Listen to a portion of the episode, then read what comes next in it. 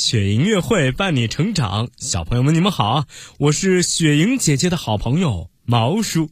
今天呢，咱们继续给小朋友说说我的大英雄系列故事。我们今天要认识的这个大英雄啊，叫黄继光。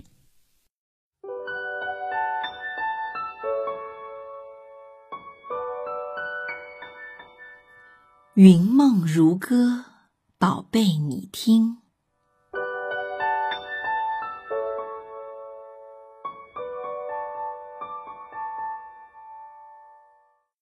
一九五零年，美帝国主义发动了侵略朝鲜的战争。黄继光积极响应动员，于一九五一年七月和战士们一起离开祖国，奔赴鸭绿江。一九五二年十月十四号，上甘岭战役打响了，敌我双方战斗激烈。下一个任务是夺取零号阵地。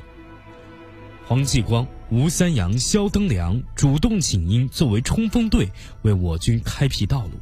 他们三个人带上手雷和手榴弹，迅速爬上了危机四伏的山梁。敌人不断的将照明弹射向天空，黑夜刹那间恍如白昼。于是敌人发现了他们，炮弹不断的在身边爆炸，他们只得在浓烟中。摸索着前行。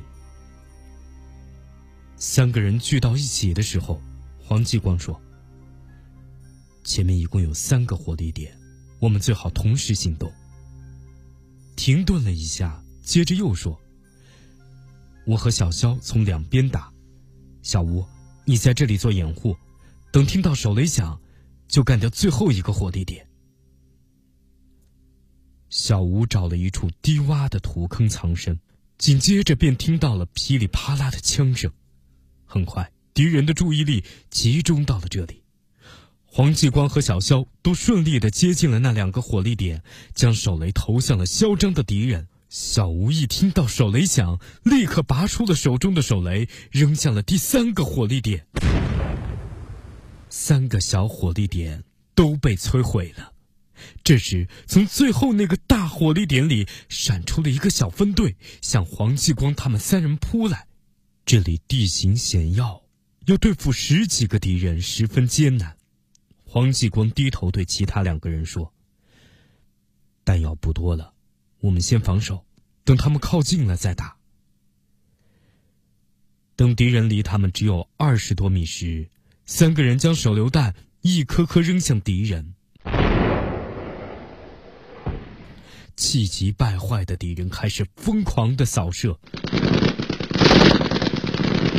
吴三阳不幸被敌人的炮弹击中，英勇牺牲了；肖登良也被子弹击中头部，性命危在旦夕。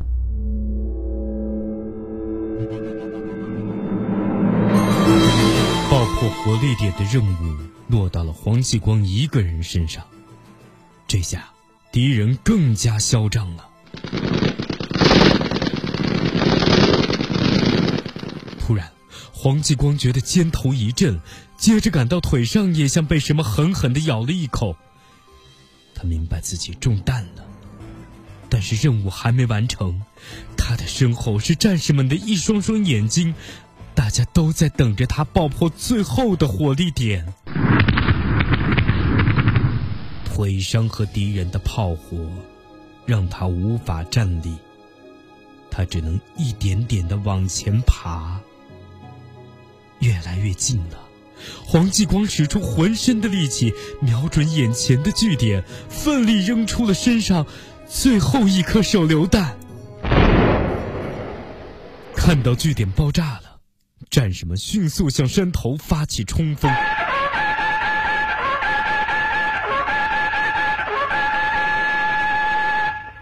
可是，那个火力点又冒出了一阵弹雨。原来敌人的地堡虽然被炸塌了，但没有炸坏的机关枪仍在扫射。这下，战士们又被压在了山坡上。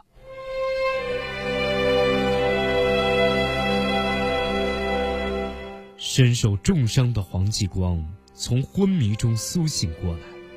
他看到敌人的机关枪仍在吐着火舌，可是自己身上却连一点弹药都没有了。太阳就要升起来了，黄继光毅然决然地张开了自己的双臂，向伸出地堡的机关枪口猛扑了过去。战士们像海潮一样涌向山头。成功的占领了五九七点七高地。年仅二十一岁的黄继光，用自己的生命谱写了一首重于泰山的赞歌。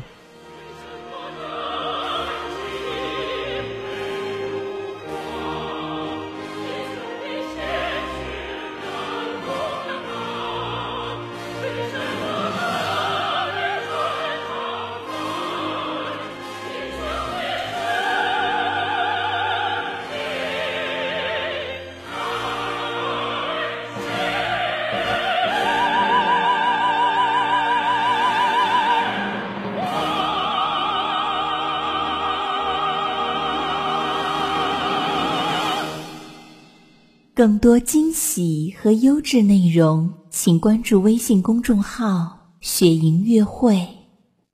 雪莹乐会伴你成长，祝宝贝好梦，晚安。